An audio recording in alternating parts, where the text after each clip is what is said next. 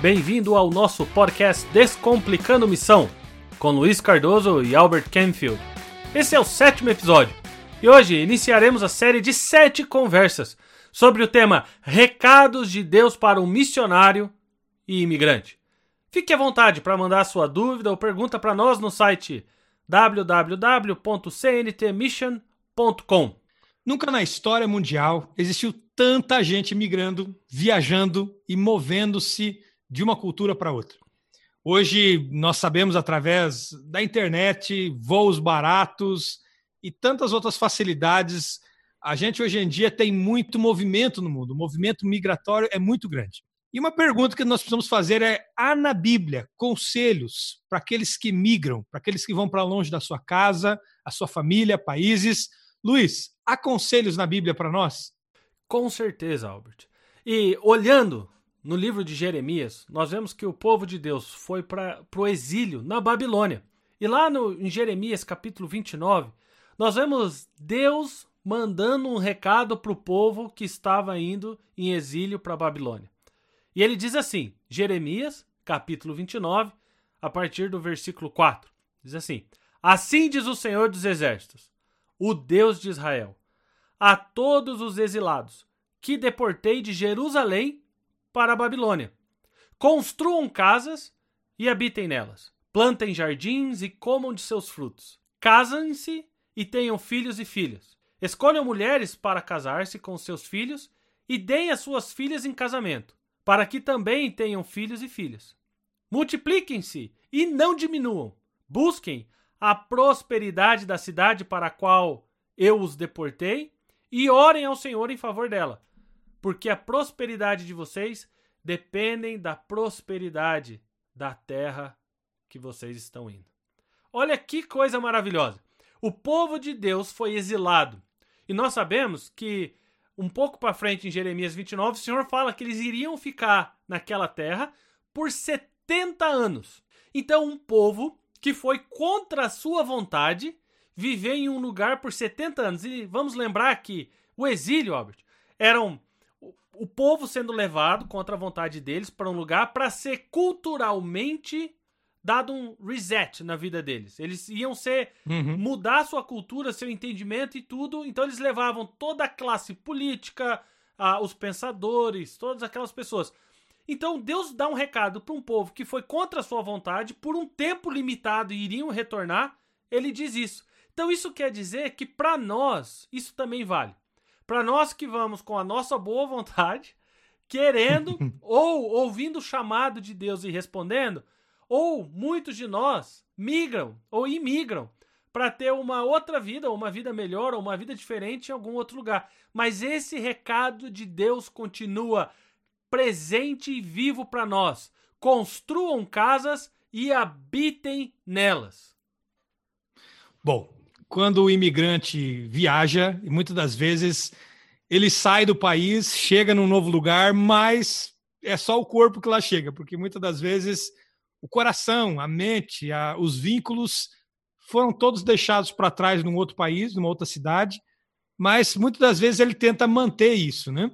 E nós temos um grande desafio. Um primeiro passo, a chave aqui nesse texto que nós precisamos conversar é o desafio de aprender a amar onde nós estamos.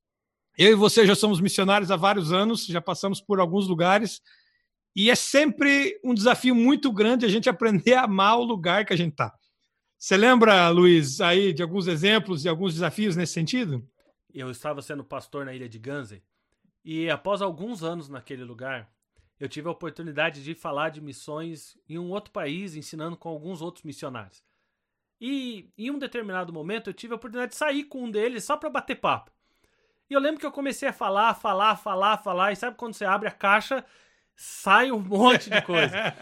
e eu lembro que no final daquela conversa, aquele missionário que era de mais idade, ele olhou para mim e falou: Luiz, eu vejo que você tá com muita dificuldade de amar o lugar onde você. Tá. E eu vou te dar a orientação melhor que eu posso te dar. Ou você ama aquele lugar, ou você deixa aquele lugar. Porque ficar lá sem amar você vai ser infrutífero e vai ser uma barreira para o evangelho. Vem cá, vamos orar. Colocamos o joelho no chão e oramos naquele lugar onde a gente estava. Cara, a partir daquele momento, Albert, não vou falar que tudo mudou da noite pro dia, mas eu decidi amar. Eu decidi uhum. amar apesar da situação, eu decidi amar apesar de qualquer outras coisas. E o meu ministério, ou aquilo que Deus estava fazendo através de nós, foi mais frutífero a partir daquele momento do que todo o tempo antes que eu estive lá com choque cultural, não entendendo a cultura e, e, muitas vezes até não gostando do lugar onde a gente estava. Amar o lugar onde nós estamos não é um sentimento. Amar o lugar onde nós estamos é uma decisão de entender uhum. que nós estamos aonde Deus nos levou e Deus quer abençoar o lugar onde nós estamos através de nós e nos abençoar através do lugar. É um ciclo. Sem contar que também é mandamento, né? A gente deve amar a Deus e também amar o nosso próximo. Muitas das vezes, ministerialmente, a gente a gente acaba falhando ministerialmente porque a gente não está amando. E quando a gente não ama, quando nós não estamos com o nosso coração, com a nossa cabeça neste lugar, nós nos tornamos como que incapazes de fazer algo de útil ou incapazes de abençoar esse lugar. E a gente percebe muita gente que o problema de não amar o lugar onde a gente está é que muitas das vezes a gente fica em busca de uma ilusão ilusão de que há um ministério melhor, há uma igreja melhor, há uma vida melhor. E a gente conhece muita gente que está correndo a vida inteira e nunca achou. Nunca foi bênção no lugar onde eles estiveram, mas ficam pensando, não, ah, no próximo eu vou ser. É no verdade. próximo vai ser melhor. Sempre no próximo. e quer queira, quer não, perdem a oportunidade de ser bênção, frutífero, de crescerem no lugar onde Deus tem colocado. Acho que esse ponto de não amar o lugar onde a gente está é, é, é, o básico ou o primeiro para a gente começar a conversa, né, Luiz? Sim. Nós temos que entender, Beto, que nós vamos conseguir plantar raízes na terra onde nós estivermos quando nós conseguimos passar de ver o lugar simplesmente como temporário. Nós temos que amar o lugar a ponto de entender: um, Deus morreu por esse povo. Jesus foi para a cruz por esse povo. Isso, por si só, já é razão, razão suficiente. Agora, mais do que isso, eu estou aqui pelo tempo que Deus quer que eu esteja aqui para ser canal de bênção na vida dessas pessoas. E isso só acontece através do amor. Quando não amamos o lugar onde nós estamos, um, nós não conseguimos ver muitas coisas boas naquele lugar. E quando você não ama, não vê coisas boas, você começa a rejeitar o povo daquele lugar e romantizar o seu passado. Quantas pessoas nós conhecemos fazendo missão ou vivendo no exterior e o que a pessoa faz é lembrar de quão bom era o seu país de origem. Quão maravilhoso. Até o trânsito era melhor no país de origem. Esquece que ficava duas horas no trânsito. Mas até tudo. Nossa, lá era bom. A, a saúde lá era bem melhor. Os médicos, a comida, o povo. E isso é resultado de não amar. O porquê que Deus pede construam casas? Deus está querendo dizer para o povo: não importa se é 70 anos, 7 anos ou o resto da vida, porque todo cristão, segundo a Bíblia, não sabe para onde vai. Nós somos como o vento. Nós uhum. somos guiados pelo Espírito. Mas pelo tempo que você tiver no lugar que Deus está te levando, não importa se é como missionário ou imigrante, você está naquele lugar para ser bênção, para ser imagem e semelhança de Deus. Construam casas, porque quando construímos casas, nós plantamos raízes naquele lugar pelo tempo que estivermos lá. Começamos a investir na terra, começamos a ter sonhos com aquele lugar. E uma coisa maravilhosa acontece. A relação com as pessoas ao redor de uma relação vertical, aonde eu cheguei como imigrante, missionário, como um estrangeiro, as pessoas à minha volta olham ou de cima para baixo ou de baixo para cima para mim, mas vira uma relação muito mais linear, muito mais horizontal, porque eu preciso saber como se constrói na Terra, o que usam na Terra, da forma que acontece na Terra, e isso é tudo parte do plano de Deus de me introduzir como parte da cultura, porque todo plano de redenção é de dentro para fora, não é verdade? Uhum. Essa questão de construir casa, vamos tentar traduzir para o dia de hoje, né? Por exemplo, vários de nós aqui já imigramos. Eu estou aqui em Portugal, você está aí na Inglaterra, e a gente sabe que as pessoas vão para vários lados, e geralmente imigrante geralmente vai sem nada, vai, vai com muita pouca coisa. e não há condição, são poucos os imigrantes que chegam num, num novo lugar com condição de, de investir nesse lugar. O exemplo da Babilônia e da do exílio do povo, acho que é um bom exemplo disso. Eles vão como exilados. Eles são, são ali, de certa maneira, a nata do povo de Israel, mas ainda assim são exilados. Ou seja, eles não levam dinheiro, eles não levam investimento, e Deus fala para eles: agora chega e construa casa. Ou seja, eles não começaram a construir casa no, no dia seguinte. E o que, que isso significa para nós hoje? Que exemplo que isso traz para nós hoje, naqueles que migram, naqueles que estão como missionários? Uh, o que é para nós esse construir casa? É apenas uma questão de propriedade ou é mais profundo o assunto? Deus não está preocupado em entrar no ramo propriedades, da gente construir e virar uma imobiliária ou entrar em qualquer outro ramo. O que Deus está querendo dizer para o seu povo é o seguinte: um, para você construir uma casa num lugar novo, você tem que conversar com os vizinhos. Você tem, principalmente naquele tempo, não tinha um engenheiro que vinha com a planilha. Você tinha que saber. Eles não iam chegar e construir exatamente a pequena Israel dentro da Babilônia. Isso não ia ser permitido. Eles estavam lá para ser aculturados. Ou seja, eles tinham que ver como era construído, entender o porquê era construído daquela forma e começar uma relação de troca de conhecimento e conversa com a sociedade onde eles estavam uhum. entrando. Porque um princípio missiológico importante é nós começamos a explicar o evangelho, a mostrar o caminho de Cristo através do que as pessoas conhecem.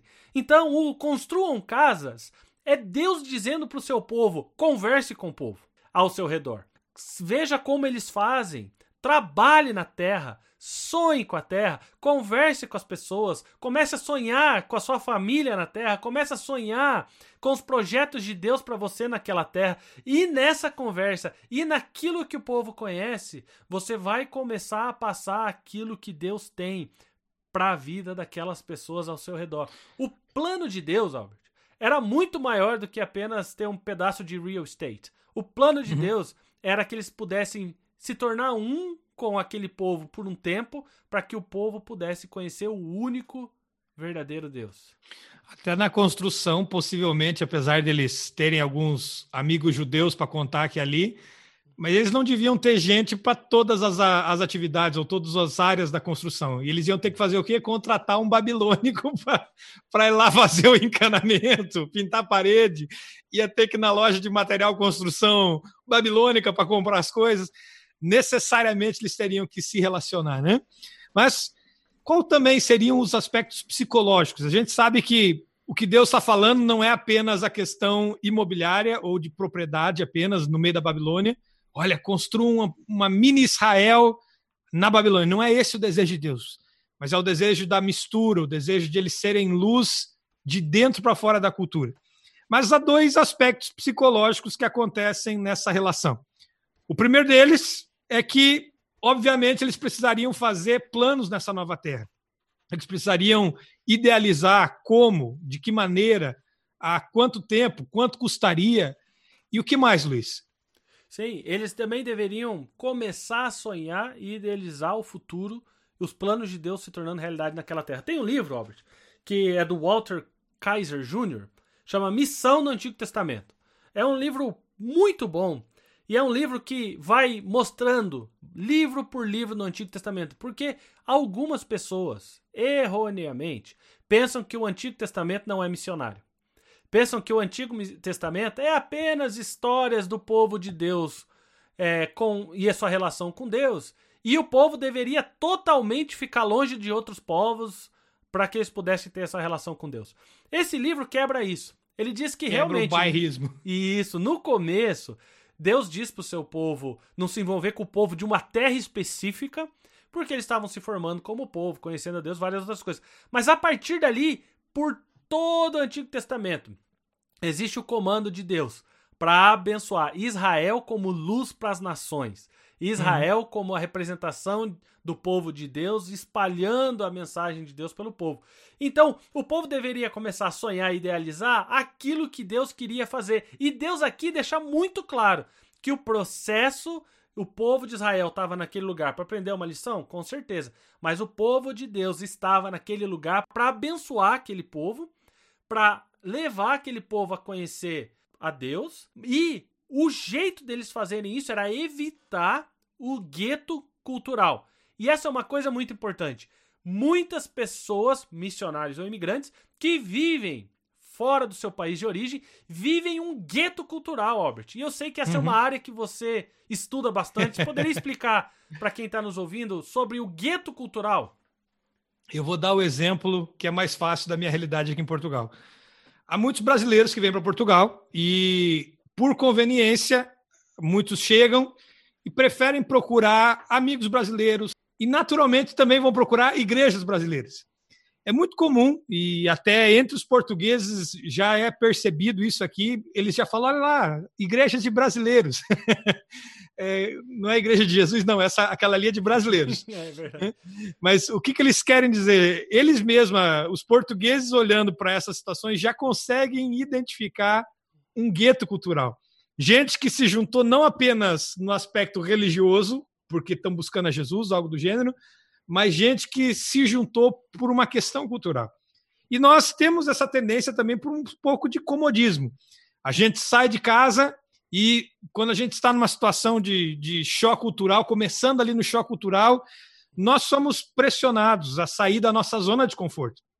E a nossa tendência para tentar se proteger, talvez até dessas, desse choque, dessas mudanças, muitas vezes a, a nossa forma de arrumar um refúgio cultural é procurar aquele lugar que seja o mais próximo possível, parecido ou que nos lembre, pelo menos, da nossa cultura natal.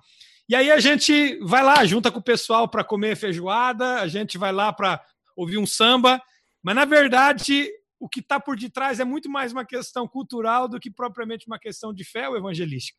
E a gente precisa entender que se a gente não romper o nosso gueto cultural, a gente, ao invés de ser bênção, a gente acaba criando uma barreira para isso. É verdade. Ah, uma barreira para o evangelho. E a gente tem que cuidar para que a gente não saia do país, da cidade, do estado que a gente está e emigre para algum outro lugar. E a verdade é que a nossa mente, o nosso coração fique preso nessa cultura original, ou nesse do lugar de onde a gente veio, né? Eu não sei se você já conversou com alguém que fica sempre puxando a sardinha ou falando que bom é o lugar dele, bom é a cidade dele, bom é o time dele, né? Se torna chato esse tipo de conversa, né? A gente vai conversar com as pessoas, olha, mas você não sabe, mas lá é melhor, a, a, a maçã lá é melhor, a água é melhor, olha, o clima é melhor, o peixe é mais gostoso. Se torna desagradável quando a gente começa a conversar com uma pessoa e a pessoa quer mostrar que o dela é melhor. E muitas vezes, culturalmente, as pessoas não se apercebem que elas fazem exatamente isso com o nativo. A gente está lá num país diferente, eu aqui em Portugal, você na Inglaterra, por exemplo, e se a gente ficar falando, falando, falando, falando da nossa cultura, da nossa herança, a gente, de certa maneira, está desfazendo da cultura dos, dos locais, des, desrespeitando, de certa maneira, a cultura dos locais. E isso soa exatamente como um gueto. A gente Sim. precisa sair da nossa zona de conforto.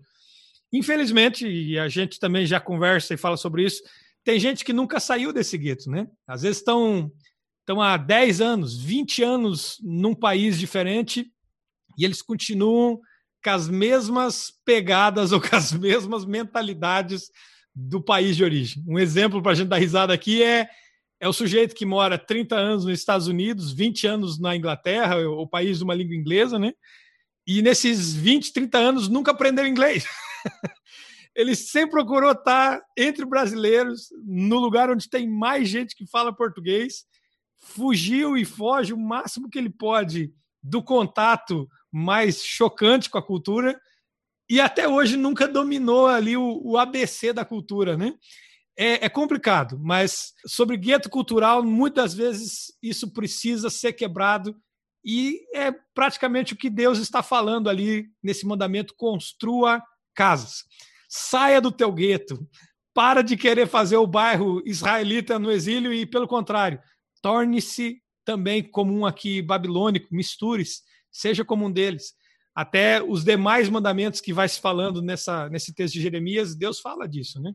Deus fala na, no sentido de não é só construir uma casinha no meio do povo.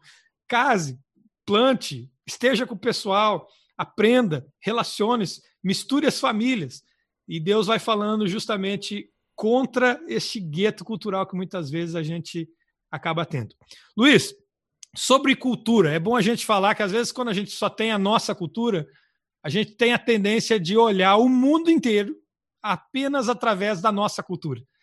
A gente acha que todos aqueles que têm outras culturas são estranhos, são errados, porque a cultura certa é a nossa. A gente tem uma miopia cultural, na verdade. Mas ajuda-nos a, a entender e vamos conversar um pouco aqui sobre o que é cultura. Cultura, Beto. Segundo o bispo João Carlos Lopes, da Igreja Metodista Brasileira, cultura é um mapa mental. Né? Se nós formos ver alguns outros antropólogos, sociólogos que falam sobre cultura, eles vão falar que são a lente pela qual nós absorvemos e lemos o mundo e reagimos a ele. Essa lente passa pela forma que nós nos vestimos e entendemos moda, pela forma que nos alimentamos e entendemos culinária, pela forma com que falamos e a língua que falamos, que é muito além de apenas palavras, mas a forma que nós vemos o mundo, a forma como nós gastamos dinheiro ou buscamos dinheiro e a forma como nós amamos as pessoas à nossa volta. Cultura são os traços característicos de um povo ou nação da forma que eles veem, reagem e interagem com o mundo à sua volta. O que é importante as pessoas entenderem é que nós podemos entender que cada país tem a sua cultura, cada continente tem a sua cultura. Né? Então você vê, um continente tem a sua cultura, um país tem a sua cultura, país e continente vão ter coisas em comuns, mas muitas coisas diferentes. E cada vez que você reduz, você vai achar uma cultura que existem traços em comuns com as culturas ao redor, mas que são únicas. Até quando você chega na casa de uma pessoa. Você vai para a casa de uma pessoa, ela tem uma cultura única, que uhum. existem vários traços em comuns com os seus vizinhos, mas coisas diferentes. Uma prova disso é quando um casal, eles se casam, vão para lua de mel e voltam. Muitas vezes eles cresceram na mesma cidade, falam a mesma língua, os pais se conheciam, iam na mesma igreja, mas quando casam, começa o fight, começam os problemas. Por quê? Porque as culturas são diferentes. Ah, minha família jantava todo domingo junto, agora você não quer. Não, é porque a minha era quarta-feira. E começa aquela brigarada. Por quê? Cultura. Cada família vai ter a sua. E o legal é que aquela família, depois de um tempo, vai desenvolver a sua própria cultura familiar, que vai ser diferente dos pais de um e de outro. Inclusive, após algum tempo, quando você fica muito tempo com os pais, você começa a ver, meu Deus, não tem mais nada a ver comigo culturalmente falando. Amo, vou sempre ficar perto, mas a maneira de viver é diferente da minha. Isso leva algumas pessoas, quando vem uma cultura diferente, justamente o que você acabou de falar, voltam e querem somente ficar na sua zona de conforto vivendo o gueto cultural. Nós vamos falar ao longo dessa série sobre cultura, cosmovisão e choque cultural. A cultura, se a gente imaginar um prédio, a cultura é a parte visível do prédio. É aquilo que eu estou vendo. A cosmovisão é a fundação do prédio, que eu não vejo, as pessoas não veem, mas tá lá. É muito mais fácil mexer no prédio do que na fundação. Né? Então, se a cultura é tudo isso, a cosmovisão vai ser o que está por trás da cultura. O porquê a pessoa reage que a pessoa não consegue nem ver. Isso, se a gente não entende que cada um tem a sua, nós vamos naturalmente evitar a cultura do outro e tentar viver num gueto cultural.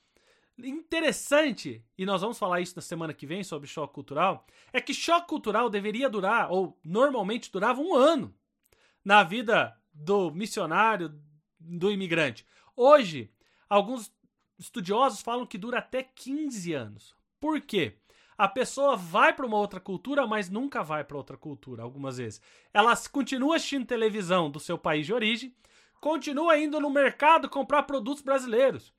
Né? Essa semana, uma pessoa chegou para mim e falou assim: Pastor, você não sabe, eu encontrei povilho no mercado brasileiro, custa 3 pounds e 90. Vamos fazer né, um pão de queijo com aquele povilho? Eu falei, cara, eu vou no mercado aqui, o Tesco, que é o mercado inglês, eu pago 70 centavos e um quilo de povilho. Mas eu não sabia. Eu falei, pois é, cara, quantas vezes você foi no Tesco, no mercado inglês, para tentar achar isso? Nunca. Eu falei, então, gueto cultural. É mais fácil no mercado brasileiro, por quê? Porque é a minha cultura. É mais fácil ver a Globo Internacional, é mais fácil ficar vendo. Muitas vezes nessa crise de pandemia, Albert, não sei se você viu aí na, em Portugal, mas eu via pessoas compartilhando notícias da Inglaterra pela Rede Globo. Olha, o pessoal entrava lá no Brasileiros em Manchester, ou até às vezes o pessoal da igreja. Olha, a Inglaterra acabou de fazer isso. Aí eu ia ver a fonte lá, Rede Globo. O cara via notícia da Inglaterra numa televisão brasileira. falava, gente, é muito triste. Nós temos que ver a nossa. entender que todo mundo tem a sua cultura e que nós temos que cruzar para outra cultura, avançar para outra cultura e entender que o plano de Deus para nossa vida não é fazer brasileiro se tornar inglês ou inglês se tornar brasileiro, mas nós nos tornarmos cidadãos dos céus. Isso é muito importante. Tem um autor que diz que o plano de Deus é que nós nos tornemos cidadãos 150%. O que, que isso quer dizer? Eu perco um pouco do que eu era, então eu não sou mais totalmente brasileiro, porque eu perdi um pouco daquilo. E eu nunca vou ser totalmente inglês, mesmo que eu more aqui o resto da minha vida. Mas eu me torno uma pessoa 150%, que matematicamente é impossível, mas pela graça de Deus é, aonde eu sou multicultural. E isso me ajuda a levar o evangelho e viver o evangelho de forma clara. É isso que Deus estava falando para o seu povo. Agora, Albert, aí em Portugal, Existem também esses guetos culturais, você já falou da igreja, mas existem também esses mercados, a Globo Internacional e toda essa situação que acaba fazendo com que as pessoas vivam cada vez mais na sua própria cultura, na bolha da sua própria cultura, mesmo em outro lugar? Sim. Há, há aqui mercadinhos brasileiros, mas muito mais do que na Inglaterra. É, lojas de produtos brasileiros, canais, Record, aquela coisa toda. Mas é, eu acho interessante aqui a gente falar o seguinte: a, todo ser humano tem uma tendência de culturalmente ser bairrista. Há uma tendência, nós somos criados é, numa determinada cultura, falar de um determinado jeito. No Brasil, que, que, que, é muito grande, a gente já tem um certo bairrismo. Eu sou do Sul, ah, olha o nordestino, sotaque. Ah, olha o do Rio de Janeiro, fala com os R, os S arrastados, aquela coisa toda. E nós fazemos piada do gaúcho, fazemos piada de um e do outro. E a verdade, o que está por detrás é esse bairrismo cultural. A gente achar, a gente partir do princípio que a nossa cultura é a certa e errada é os outros. Mas é preciso quebrar isso. Uh, em, último, em última análise, que nem você aqui já falou um pouco sobre isso, mas vale a pena a gente falar também, é o seguinte: que todos nós, ainda que você nunca saia da tua casa e passe o resto da sua vida terrena no mesmo lugar, mas todos nós somos chamados a ser pessoas que vão ser multiculturais. Por que, que eu digo isso? Porque, em última análise, nós, ao chegarmos no reino de Deus, nós somos chamados a, a deixar de ser cidadãos deste mundo e pensar apenas nas coisas desta terra e a gente vai ter que começar a se relacionar com uma nova cultura, uma cultura celestial, a cultura do reino de Deus.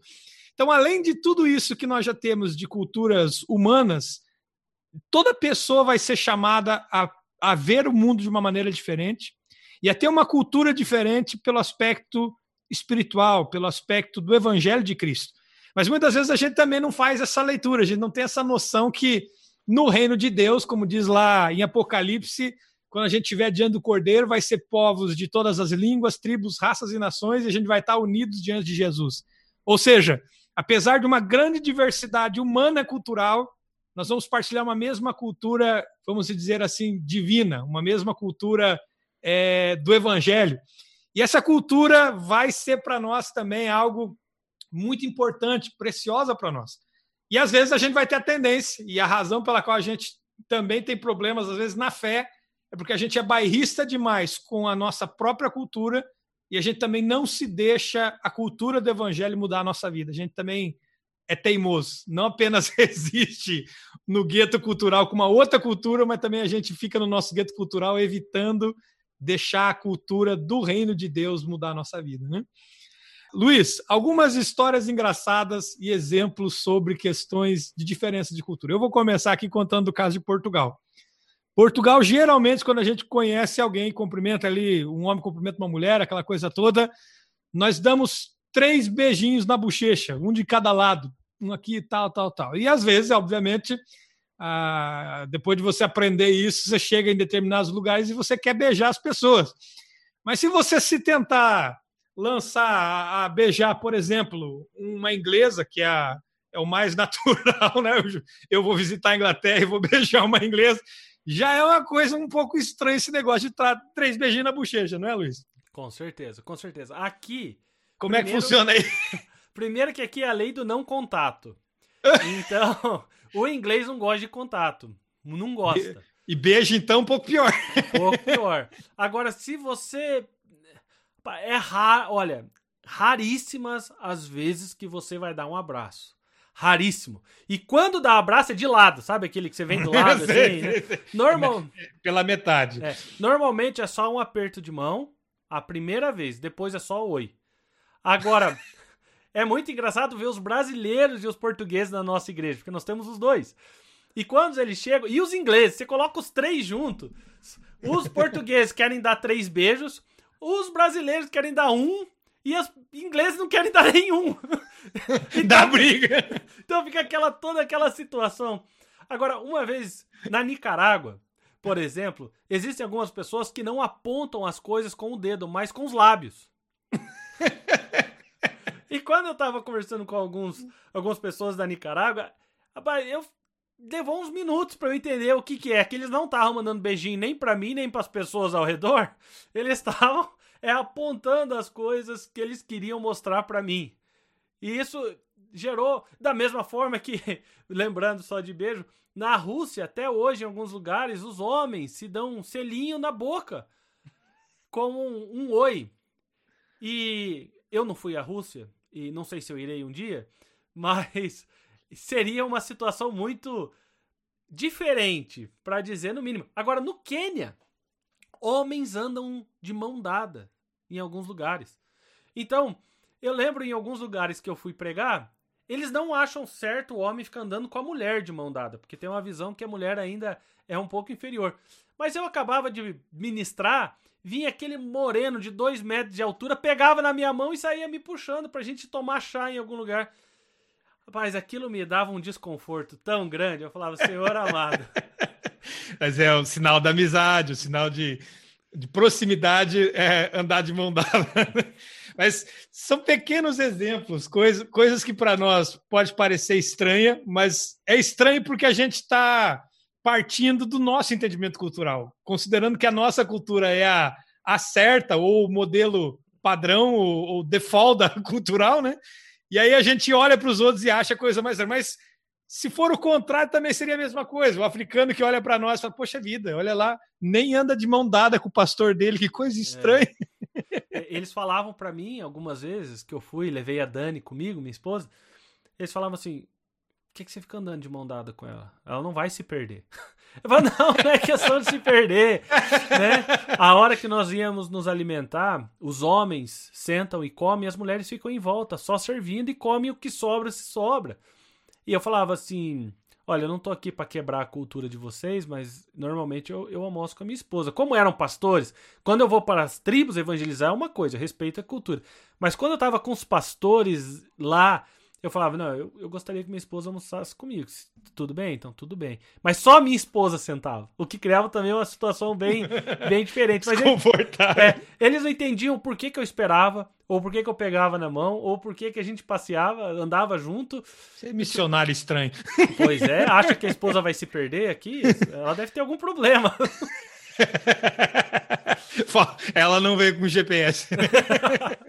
ah, é.